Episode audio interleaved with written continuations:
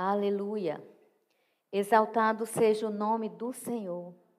A graça e a paz de nosso Senhor Jesus Cristo. Louvado seja o teu santo nome, Deus. Deus é bom. Deus é fiel. Hoje estamos também numa equipe limitada, né?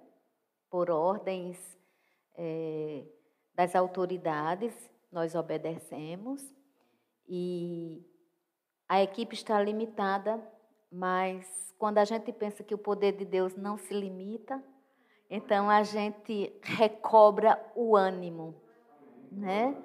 Essa é a nossa maior aventura nesse tempo, gente. É recobrar o nosso ânimo. Porque muitas notícias, muitas coisas chegam e a gente tem uma alma.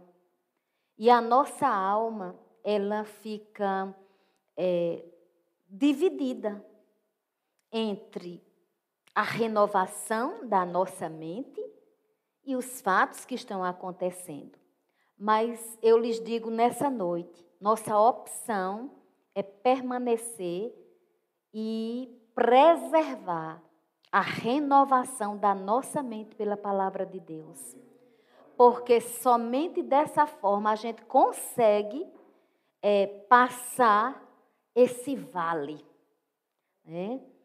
Nós oramos por todos os enlutados, por todos os que estão sofrendo, por todos os que estão é, em situações difíceis. Nessa hora, por exemplo, que a misericórdia de Deus chegue aos hospitais, aos corredores dos hospitais, abençoando médicos, enfermeiros, técnicos de enfermagem, pessoas que fazem a limpeza do local, motoristas de ambulâncias, familiares, enfim, amados, é tanto motivo para a gente orar, famílias enlutadas, enfim, nós sabemos que a nossa humanidade, a nossa humanidade, ela está sendo sacudida. Porque, assim, quem não consegue sentir tudo isso, sinceramente falando, repense a sua humanidade.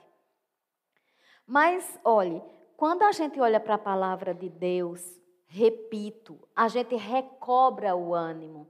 Porque a Bíblia é muito clara para a gente olhar para as coisas espirituais, discernindo as coisas espirituais. Eu estava hoje pensando no, livro de 1 Coríntios 15, 51, porque acho que foi, hoje é domingo, quarta-feira foi, eu acredito que eu falei sobre o mistério que estava oculto, né? Que era o, o mistério Cristo revelado, né? Foi quarta-feira. E é, é lindo saber que Cristo foi revelado para nós. E, e é revelado todos os dias. A nossa vida diária, ela tem que ter a revelação do Senhor todos os dias, né? E no livro de 1 Coríntios, capítulo 15, versículo 51, eu não vou ministrar necessariamente sobre ele, mas tem uma, uma expressão muito forte de Paulo, onde ele diz um mistério, que já não é o mistério no contexto de Cristo. Mas ele diz: Eu digo um mistério, nem todos dormiremos, mas transformados seremos todos. É um versículo bem polêmico, inclusive, porque esse versículo ele remete-se ao fato de que se Jesus voltasse hoje, né, então nós não precisaríamos morrer, nós que estamos vivos subiríamos com ele. E aí entra a ressurreição dos mortos, entra escatologia. E eu não vou falar sobre arrebatamento, se há arrebatamento, se não há, eu creio que há, muita gente acredita que não. Enfim, escatologia, que é o estudo das coisas dos últimos dias, ela é bem complexa. Né? Existem várias escolas. Existe escola que olha para o livro de Apocalipse como um sinal, porque escatologia não se limita apenas ao livro de Apocalipse. Escatologia está em toda a Bíblia, né? Só tem uns dois ou três livros que não fala é, necessariamente sobre as, os acontecimentos dos últimos dias. Mas, assim, a maior parte da Bíblia, a maior mesmo, e tem escolas diferentes, né? Tem escolas que são preteristas, preteristas parcial, é, futuristas, idealistas, dispensacionalistas, enfim. As dispensações já entram numa dessas escolas. O que eu quero trazer nessa noite para a gente é que existem várias interpretações, mas nenhuma interpretação dessa. Né? Alguém pode dizer, não, eu, eu sou idealista, eu, eu sou da escola idealista, eu sou da escola é, futurista, eu sou, eu defendo esse tipo, eu defendo esse. Tem gente que defende que nós estamos, é, que Deus trata com a gente nas dispensações, tem gente que já não pensa assim.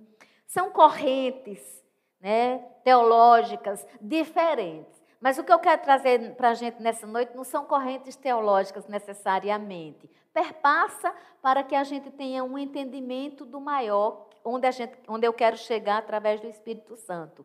E com Ele, porque é Ele que me inspira. Mas assim, todas essas escolas, não importa qual é a posição. Ah, tudo é literal. Por exemplo, olha para o livro de Apocalipse, né? E diz, é um livro literal. Ele tem que ser interpretado literalmente, tal qual está ali. Né? Então, essa, essa, essa, esse pessoal vai entender que o que está escrito vai acontecer de forma literal, com algumas passagens simbólicas. Já tem outros que acreditam que é um livro simbólico. Enfim, mas nenhuma delas, como também as denominações do mundo inteiro, né? Vamos falar só nas conhecidas no Brasil: Assembleia de Deus, é, Metodistas, Quadrangular, Celebrando Vida, não é? Vamos pensar também nas, é, nas essas todas essas outras denominações pentecostais que nasceram agora, as, as mais tradicionais, Verbo da Vida é, também, todas essas denominações, todas elas, não existe uma nova vida, enfim, se eu fosse falar aqui, eu ia falar todas e eu não ia me lembrar, porque a gente não dá conta. São muitos nomes. Deus é lindo, tá? Deus permite que tenha várias denominações para que cada pessoa escolha onde quiser ir, aonde quiser congregar, a linha de pensamento, de fé que está ali. Né? Isso deve ser considerado na escolha de congregação. Não só congregar, porque por isso, por isso, por isso, mas principalmente a palavra me alimenta Veja bem, e se a gente pensar nelas, todas elas concordam com algo muito importante. E é isso que a gente tem que concordar. A salvação vem por Jesus Cristo. Amém? A salvação vem por meio de Jesus Cristo. Eu citei, pode ser até que tenham pessoas do catolicismo me escutando, então eu me limitei a citar as denominações evangélicas. Mas se você aqui é católico e estiver me ouvindo, você sabe também que tem muitas diferenças em igrejas, em paróquias, vocês sabem disso. Nós sabemos que Deus, os cristãos, eles estão espalhados, mas os cristãos têm que concordar que somente o sangue de Jesus salva. Porque eu sou o caminho, a verdade e a vida, ninguém vem ao Pai senão por mim. Quem disse foi Jesus. E quando a gente pensa nisso, a gente fica feliz. Porque a gente sabe que nenhum sacrifício que a gente pudesse fazer da gente mesmo seria suficiente para termos a salvação. Nós precisamos entender isso. Não é o que a gente faz. A, a gente molda nossa vida depois que a gente nasce de novo, sim. A gente tem a obrigação de moldar nosso viver ao que está escrito. Agora, não é pelo que nós fazemos ou fizemos, é porque Ele fez por nós. Jesus nos salvou. Aleluia. Queridos, quando nós temos Jesus Cristo, nós somos pessoas que nascemos de novo. A gente tem datas de aniversários diferentes, sabia? A gente tem o dia que a gente nasce biologicamente e a gente tem a data do novo nascimento. E a data do novo nascimento para Deus é a mais importante. Né? E às vezes a gente nem comemora, né? A gente nem passa, né? Eu me lembro até, e não vou mentir, né? Não vou dizer, ah, eu me lembro porque eu me lembro, não. Até porque, como eu confessei Jesus Cristo numa noite de ano novo, numa passagem de ano, então todas as vezes eu me lembro e glorifico o nome do Senhor por estar comemorando o meu novo nascimento em Cristo Jesus. Deixa eu dizer uma coisa: o nascimento biológico de todas as pessoas vai culminar com a morte física, ou então vai ser como eu li aqui em Coríntios, ou então Cristo volta e quem estiver vivo não é obrigado a passar pela morte física. Se ele voltar agora, por exemplo, né, nós teríamos a, a, a nossa vida salva no sentido físico e no sentido eterno. Mas o, o novo nascimento, ele não tem conversa. O novo nascimento, ele leva para a vida eterna. Ele é, é um novo nascimento que nunca vai ter fim é eterno. E não é uma vida eterna com Satanás e demônios, é uma vida eterna com Cristo Jesus. Aleluia! A Bíblia fala de dois tipos de vida eterna: a vida eterna com o demônio e a vida eterna com Cristo Jesus. E a Bíblia diz que a gente deve escolher Aleluia! Escolha, meu irmão, escolha, minha irmã, escolha vida. Eis que eu te mostro caminhos de vida e caminhos de morte. Escolhe, pois, vida. Deuteronômio diz isso muito claramente.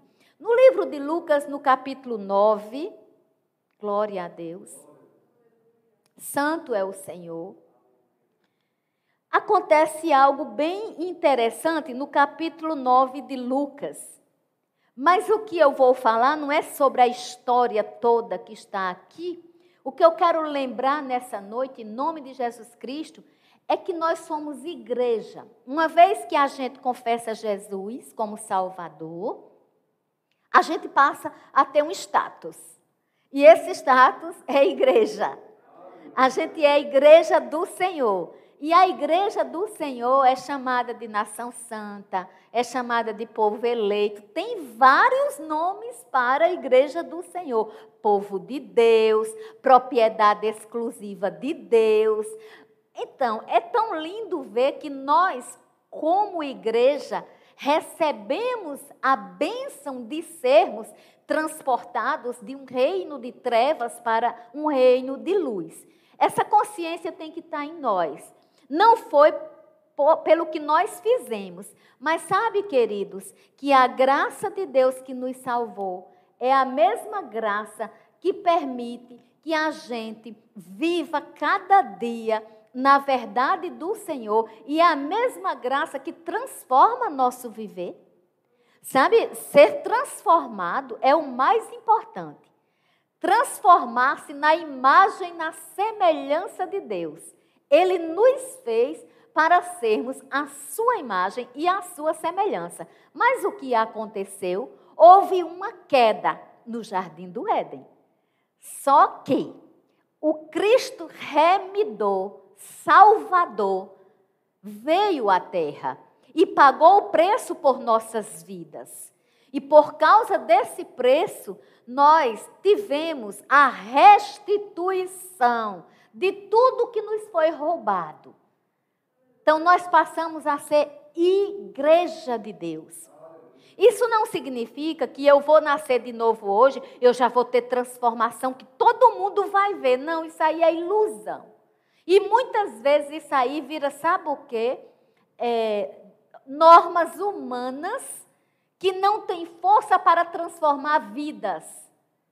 Normas humanas, elas são é, necessárias em determinados momentos. Eu costumo dizer, aqui no Brasil, infelizmente, muita gente às vezes só obedece se tiver uma punição.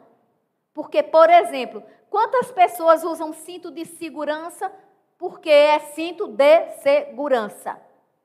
A maioria só aprendeu a usar cinto de segurança quando foi o quê? Multado. O ser humano tem uma tendência a, a essas coisas. Então, quando nós confessamos Jesus Cristo como nosso Salvador, não adianta as pessoas colocarem regras para a gente, dizendo assim: faça assim, não faça assim. Use isso, não use isso. Resolva isso, não resolva isso. Sabe por quê? Porque às vezes isso até pode ajudar, tem algumas pessoas que entram nisso, nessa obediência, e termina que elas vão se é, moldando e elas vão se realizando. Isso aí é a singularidade e a particularidade de cada um.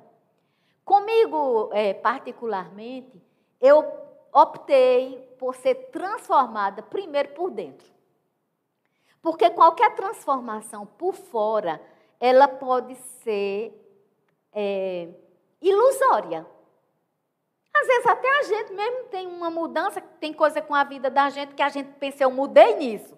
Aí de repente a gente recebe algo naquela área, a gente reage de forma diferente. A gente tem surpresa com a gente mesmo, minha gente.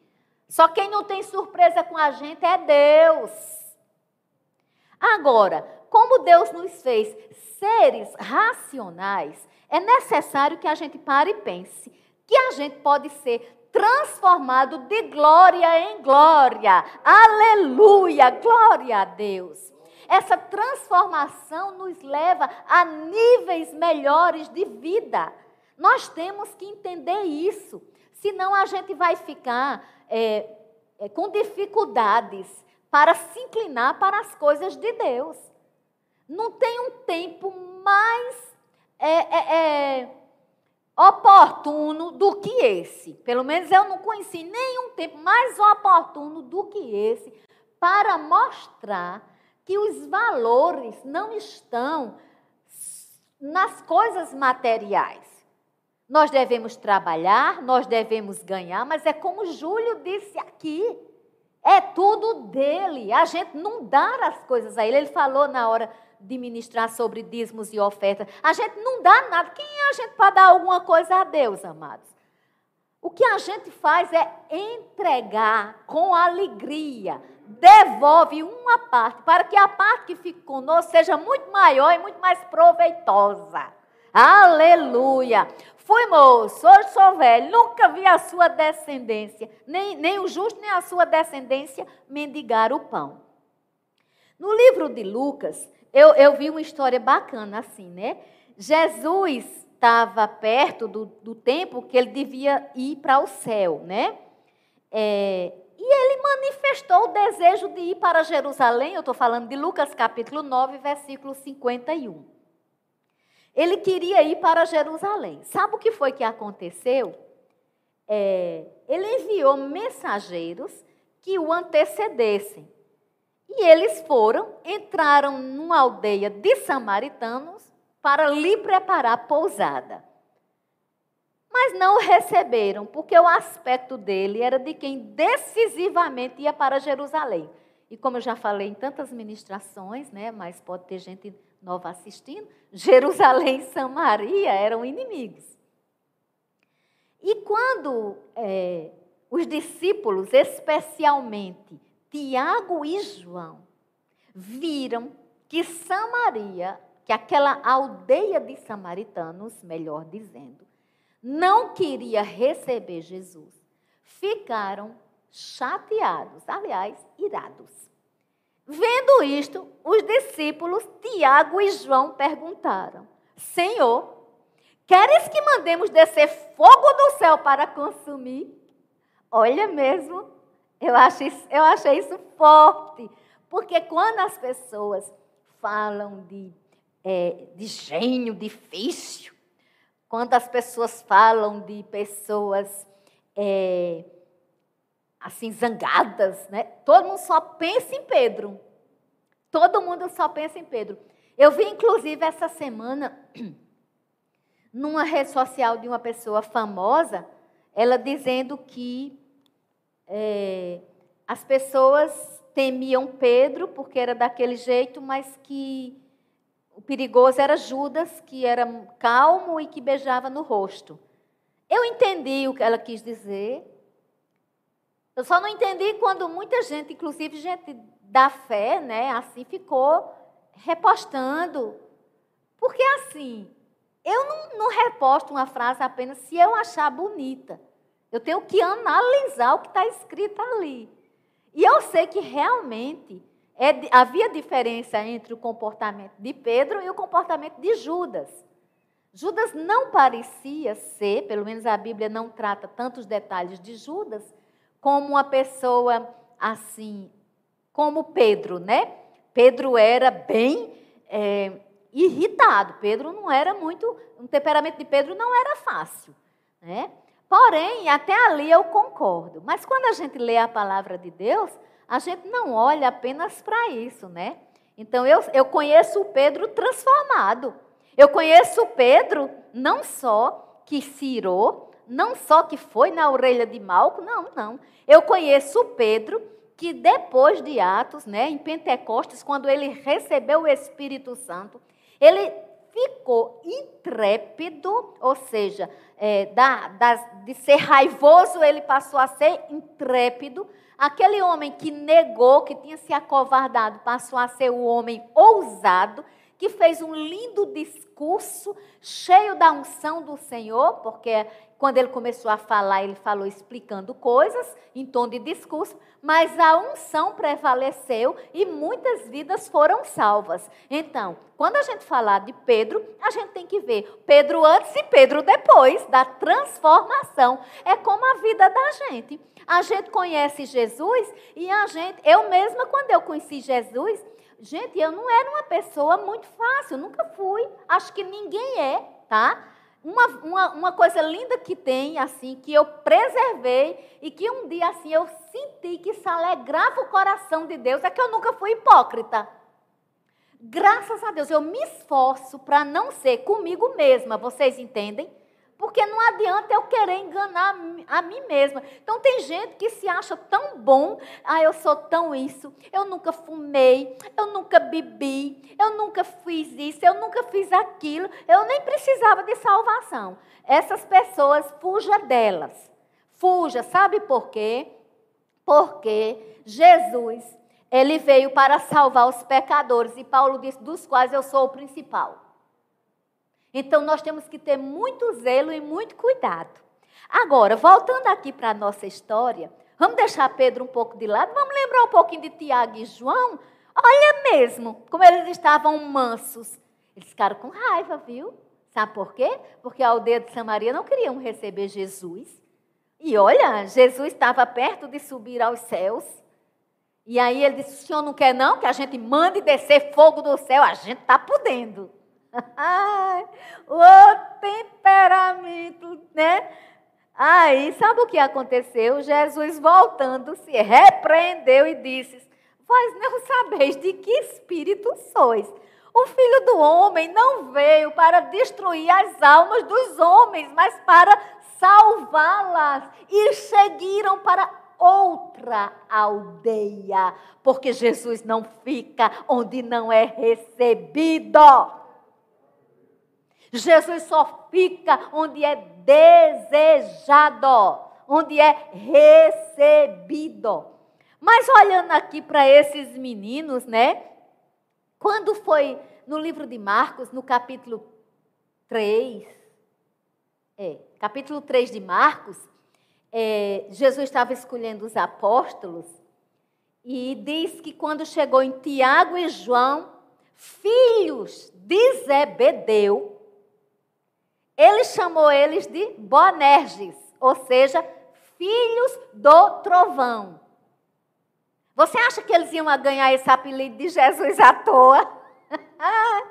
o que é que lembra você um trovão? Te lembra barulho, lembra assim, né? Então, eu, eu acredito, pelo menos na minha, na, minha compreensão, eu nunca li nada muito a respeito disso. Se eu ler depois, eu passo para vocês, mas até então eu acredito que eles ficaram com tanta raiva e fizeram valer o apelido de trovão deles mesmo, que eles disseram assim: acho que é que a gente manda descer fogo do céu, porque geralmente quando tem trovão tem relâmpago, e a gente tem um pouco, às vezes, de susto, não é? Então veja bem, quando eles disseram isso, amados, eles estavam ainda para ser, é, é, eles estavam acompanhando Jesus, andando com Jesus, vivendo com Jesus, mas eles estavam gradativamente sendo transformados. É isso que vai acontecendo conosco. Portanto, não se concebe uma pessoa com não sei quantos anos dizendo que tem Jesus sem mudança. Não pode, amados. Nós temos que ser realmente tolerantes com os erros dos outros. Temos que ser tolerantes com os nossos erros, porque muitas vezes a gente perdoa um, perdoa outro, mas a gente não se perdoa por determinadas coisas. Convém que a gente saiba perdoar os outros e convém que a gente saiba se perdoar. Agora veja bem, quando a gente vai vai entrando na palavra, estudando essa palavra, sabendo o que significa essa palavra, mas a gente vai mudando de degrau em degrau e de glória em glória. A gente não vai somente é, querendo que as pessoas vejam que a gente mudou. Dentro da gente, o nosso bem-estar está diretamente conectado ao nós estarmos ligados na videira verdadeira. Isso é muito importante para a gente. E veja que Jesus não, não repreendeu eles, mostrando que o espírito da paz não age com guerra em tempo de paz. O dia da vingança do nosso Deus vai acontecer, amados. Hoje também eu li sobre o dia, da, o dia do Senhor, porque a gente vê essa expressão na Bíblia, é o dia do Senhor, aí a gente acha tão lindo, realmente é o dia do Senhor, mas amados, o dia do Senhor é o dia da vingança, viu? O dia do Senhor é o dia que, sinceramente falando, vamos querer ser poupados pelo sangue de Jesus, só é a, a única forma. Mas a gente precisa ter, ser transformado. No livro de Marcos, no capítulo 10, vocês estão entendendo? Estão acompanhando? Glória a Deus. Louvado seja o Senhor. Marcos 10.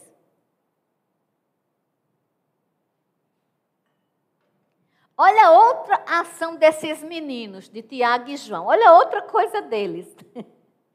Jesus falou que ia morrer. Jesus é, falou que é, iam prendê-lo. Jesus contou sobre sua morte e sua ressurreição. Olha o assunto que Jesus estava. Sabe o que, é que acontece? Olha a entrada que esses meninos deram aqui, Tiago e João. Eles se aproximaram dele, 35. Tiago e João, filhos de Zebedeu, dizendo-lhe, mestre, queremos que nos conceda o que te vamos pedir. E ele lhe perguntou, que quereis que vos faça? Responderam-lhe: Permite-nos que na tua glória, grava esse nome, tua glória, nos assentemos um à tua direita e o outro à tua esquerda. Olha mesmo.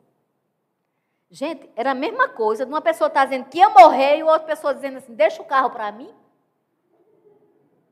É parecido, mas é verdade. Jesus estava dizendo que ia ser preso, ia ser entregue às autoridades romanas, ia morrer, ia sofrer. Ele conta né, sobre a morte, ele também conta sobre a ressurreição. Mas imediatamente Tiago e João fizeram o quê? Então, Senhor, vamos fazer o seguinte: tu vai para a glória, né? Porque Jesus falou que morreria, ressuscitaria, ressurreição seria a glória e ele estaria na glória do Pai. Então, eles pensaram logo assim. Né? O exemplo que eu dei brincando foi com o carro, mas o que é que eles pensaram? Eles pensaram assim: então a gente quer a tua glória, a gente quer sentar um do teu lado e outro de outro. Isso dá uma ministração muito grande sobre é, a busca por posições nas igrejas, né? É, é triste, é triste.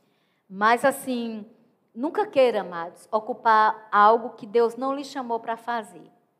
Se tem uma coisa que a gente tem que ter muito cuidado, é com o que Deus nos chamou para fazer. Eu tenho muito zelo com isso. E eu digo, Senhor, não, não me deixe dar um passo sem a certeza da sua companhia. Senhor, é, eu quero estar na tua vontade. Eu quero, Senhor, fazer o que tu queres. Eu não quero, Senhor, fazer o que eu quero. Eu não quero ocupar títulos, cargos, porque isso vai ter alguma, algum benefício. Eu quero servir. Senhor, eu quero te servir. Essa deve ser a nossa oração todos os dias, amados. Sabe, esses meninos fizeram isso. E Jesus disse: Não sabeis o que pedis. Acho que tem vezes que Jesus diz essas coisas para a gente. Acho que tem coisa que a gente pede, ele olha assim e faz: Não sabeis o que pedis. Porque ele é futurista. Ele conhece o nosso futuro. Eu posso pedir uma coisa que ele saiba que no meu futuro não é pertinente. Então eu mesma costumo dizer que eu faço planos para a minha vida, mas sempre que eu faço, eu peço ao Senhor em oração que, em nome de Jesus, interfira nos meus planos. Aleluia. Ele disse: vocês não podem beber o cálice que eu bebo, ou receber. Vocês podem receber o cálice? beber o cálice que eu bebo ou receber o batismo com que eu sou batizado? Aí eles disseram: Podemos. Jesus disse: Bebereis o cálice que eu bebo e recebereis o batismo com que eu sou batizado. Quanto, porém, ao, ao assentar-se à minha direita ou à minha esquerda, não me compete concedê-lo, porque é para aqueles a quem está preparado. Ouvindo isto, indignaram-se os dez contra Tiago e João. Olhem, um pedido infeliz ainda causou uma baita de uma confusão, porque os dez se zangaram contra eles. Mas olha que lindo, Jesus chamou-os para junto de si. Jesus é muito lindo, gente. Que coisa linda. Porque ele devia dizer assim: vão ficar agora de castigo, vocês, disciplinados. Vocês agora vão para disciplina. Não tem umas histórias de disciplina por aí, né? Não pode fazer isso, não toca, não faz, não dança, não faz não sei o quê, não faz não sei o quê. Jesus não disciplinou ninguém aqui, não. Jesus simplesmente chamou. Tem gente que disciplina até para a pessoa não cear. Misericórdia, gente. Misericórdia.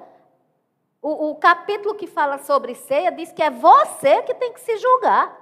Deus me livre de chegar para uma pessoa e dizer, não vai cear, não. Pode ter feito o que fizer. Eu não vou fazer isso. Eu só vou dizer assim: você Atente para o que está escrito. O homem tem que julgar a si mesmo. Veja bem, para que no dia do Senhor não seja julgado.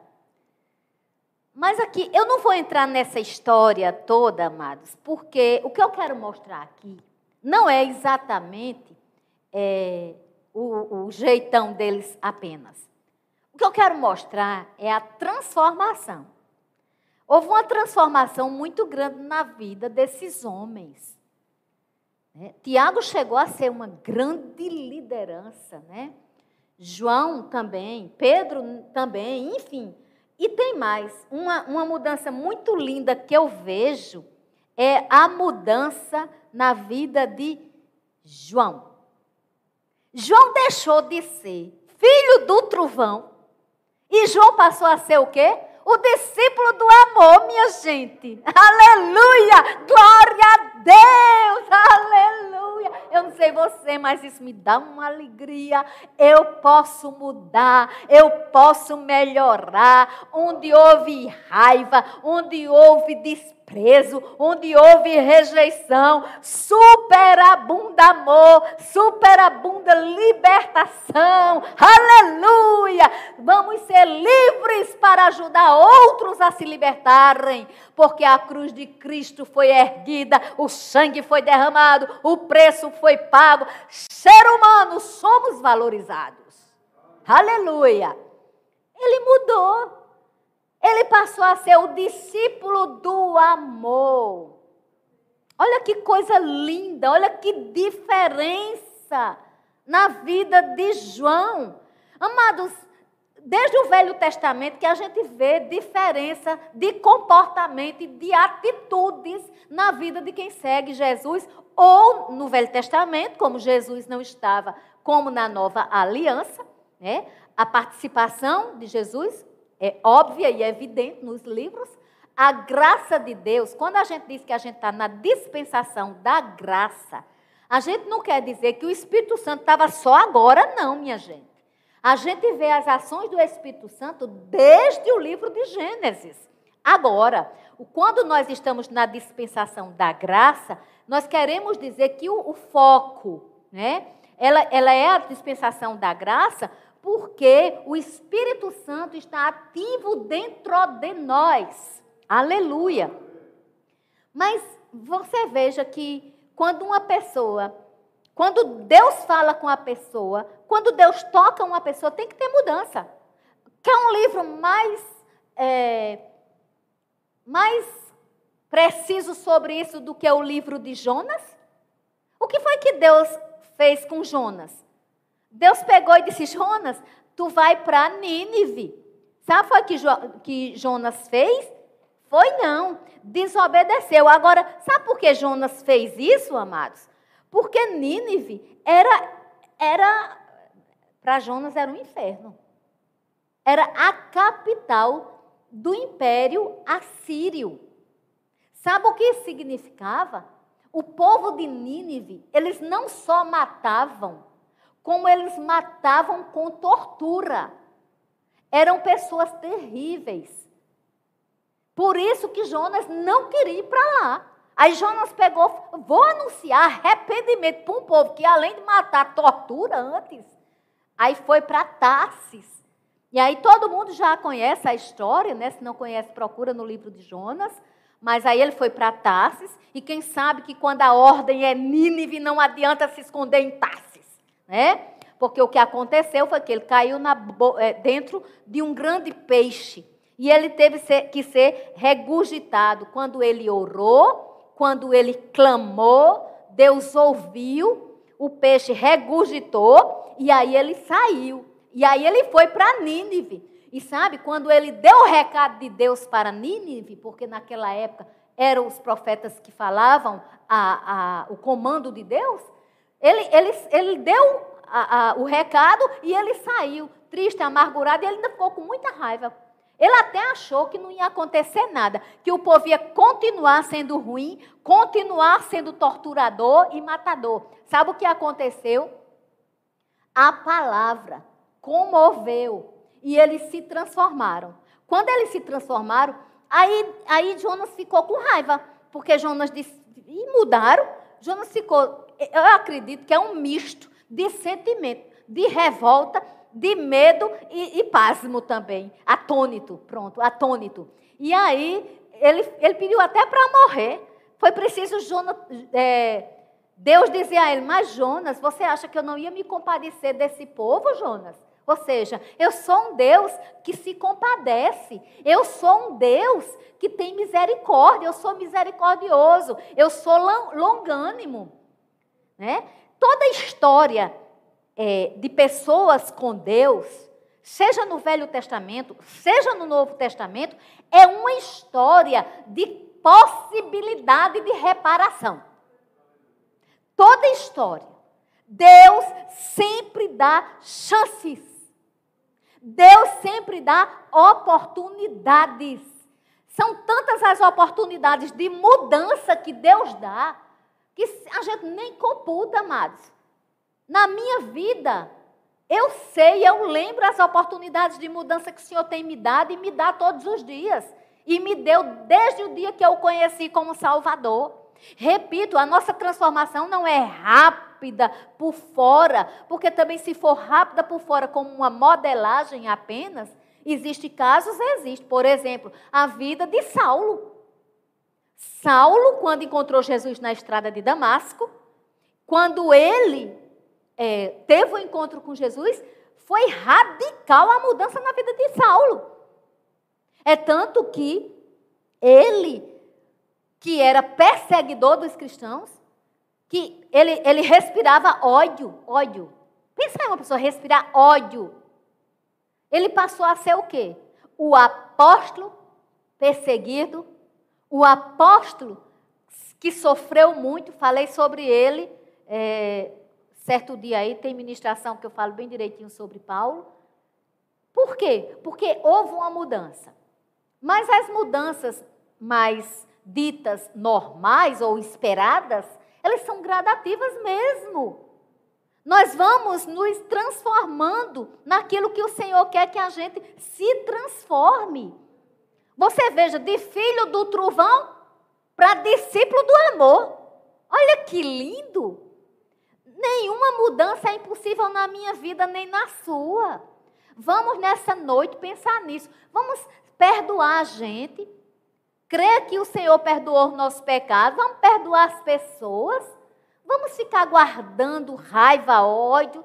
A gente não é obrigada a estar convivendo com todo mundo. Né? A Bíblia diz que até onde você puder, tenha paz com os outros.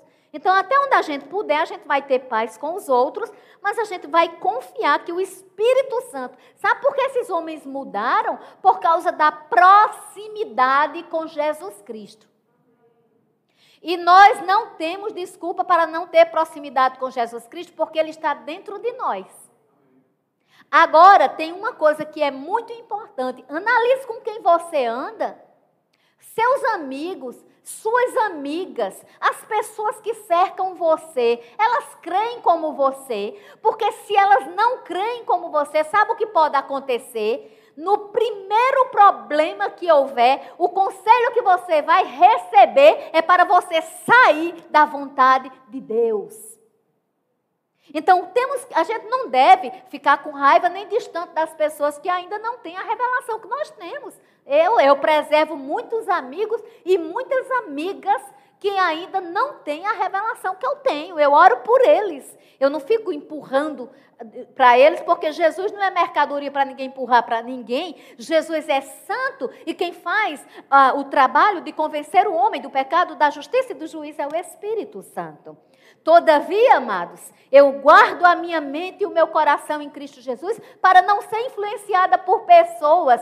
Eu quero influenciar com a palavra. Meus amigos, eles sabem me pedir oração. Por quê? Eles sabem que eu sou uma referência de oração. Por quê? Porque eu oro em meu nome? Não, mas eles sabem o Deus que eu sirvo. Em qualquer lugar que eu tiver, eu não vou me envergonhar do Evangelho, porque ele é poder de Deus para a salvação de todo aquele que crê. Aleluia! 2 Coríntios, capítulo 5, versículo 17, diz assim: Se alguém está em Cristo, nova criatura é. As coisas velhas se passaram, tudo se fez novo. Jesus ensinou aqueles apóstolos o que era ser novo. Jesus ensinou aos apóstolos o que era andar em novidade de vida. Fique perto de pessoas que têm Jesus. Fique perto de pessoas de fé. Fique perto de pessoas que falam e vivem a mesma linguagem da palavra de Deus. Livro de Apocalipse, capítulo 20, 21, para a gente terminar. Aleluia. O livro de Apocalipse é lindo, vai falar sobre o trono, vai falar que tem alguém assentado no trono, que é o Senhor, o trono tem dono. Então, tudo que está acontecendo na terra, o Senhor que está sentado no trono está vendo, e eu creio e não desisto de crer, eu vou perseverar em tudo que Deus pode fazer. Queridos, nós temos que ter beleza dentro de nós. Eu já, eu já eu prego muito e eu falo muito sobre o livro de Apocalipse, capítulo 21, versículo 19, onde fala da beleza do fundamento da, da, da cidade da Nova Jerusalém. Porque esse capítulo, a partir do versículo 9, capítulo 21 de Apocalipse, vai falar da cidade da Nova Jerusalém. Não é essa Jerusalém aí da terra tá? É a Nova Jerusalém. É bem complexo, é bem, bem até está dentro de um estudo bem escatológico, mas o que eu quero dizer é que a Bíblia diz que a Nova Jerusalém desce do céu, desce do céu, né? Então, diz é, no 10, me transportou em espírito até uma grande e elevada montanha e me mostrou a santa cidade Jerusalém que descia do céu da parte de Deus. Aleluia! Descia do céu da parte de Deus. E era uma grande e elevada montanha. Não vamos é, adentrar, né? mas vamos entender que o povo, a igreja, é de uma grande e elevada montanha. Está falando de posição, sentar de lado, sentar de, no outro lado, não. Está falando, sabe de quê? De padrões altos de santidade. Aleluia! Glória a Deus! Louvado e exaltado seja o Senhor. Precisamos olhar quais são os nossos padrões. E ter, eles têm que ser altos, porque nós estamos assentados com Cristo nas regiões celestes. Aleluia! A qual tem a glória de Deus. Então, a glória de Cristo sempre foi a glória de Deus. Eu não vim para fazer a minha vontade, eu vim fazer a vontade do Pai que me enviou. Aleluia! Nós estamos aqui não para fazer a nossa vontade. Tenho vontade de fazer isso, tenho vontade de fazer aquilo, tenho vontade de soltar fogo em cima de uma pessoa, tenho vontade de fazer isso. Não! Nós estamos aqui para fazer a vontade do Pai. E amados, deixa eu te dizer: algumas pessoas vão te achar tolos. Vai dizer que a gente está tolo, vai dizer que a gente ficou abestalhado, vai dizer tanta coisa da gente, mas o que importa é o que Deus está dizendo da gente. Tem um livro e o nosso nome está escrito no livro da vida. Aleluia! Não sei você, mas eu tenho vontade de correr Glória a Deus! Aleluia! Ah, meu Deus, que coisa linda. Leia sobre a Nova Jerusalém aqui, é muito bonito. Eu vou falar aqui no, no 23. A cidade não precisa nem de sol nem da lua. Oremos pelo Brasil. Vivem falando aí numa crise energética.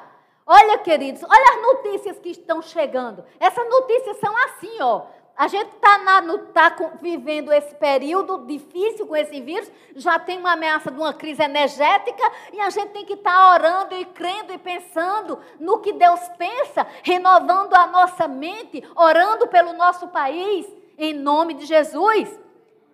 Mas aqui, olha que coisa tremenda, a cidade não precisa nem de sol nem de lua para lhe darem claridade, pois a glória de Deus a iluminou e o Cordeiro é a sua lâmpada. Aleluia! Glória a Deus! Por isso que o salmista dizia: lâmpada para os meus pés é a tua palavra, luz para o meu caminho.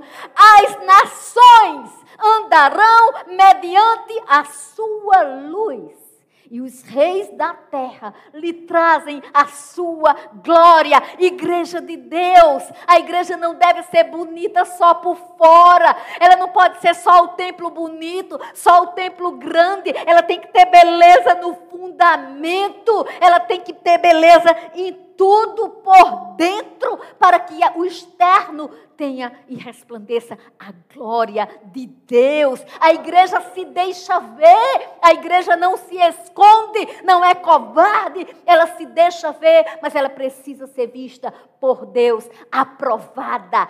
É, aleluia, glória a Deus. E tem uma coisa muito importante. A igreja não tem que se prostrar aos reis. Não é isso que está escrito. Aqui está escrito: as nações andarão mediante a sua luz, e os reis da terra lhe trazem a sua glória. Quando a igreja tomar posição de amor, de santidade, de entender que a palavra genuína, pura, salva, liberta. Quando a igreja primar e se transformar de trovão para muito amor no coração, a igreja entenderá que ela atrairá. Ela não precisa correr atrás de reis. Os reis virão, se prostrarão, porque a igreja representa Cristo na terra. A igreja significa o poder de Deus na terra. Muita coisa ainda está sendo popada. A igreja está na terra. E a promessa é que nós quanto igrejas, a igreja santa do Senhor, independente de denominação, avançando e as, as portas do inferno não prevalecerão. 27. Li, não, 26. E lhe trarão a glória e a honra das nações. Um dia todo joelho se dobrará, toda língua confessará: Jesus é o Senhor, e vão trazer a glória das nações. Nela, nunca jamais penetrará coisa alguma contaminada, nem o que pratica abominação e mentira, mas somente os inscritos no livro da vida do Cordeiro. Existe um livro Existe um livro para escrever os nossos nomes. Confesse Jesus como Salvador. Não perca seu tempo. Faça essa oração. Diga: Jesus é o meu Salvador. Perdoa meus pecados. Escreve meu nome no livro da vida. E comece a brilhar, porque a glória do Senhor é poderosa para a sua vida transformar Andar em amor é o brado de vitória do Senhor. Aleluia.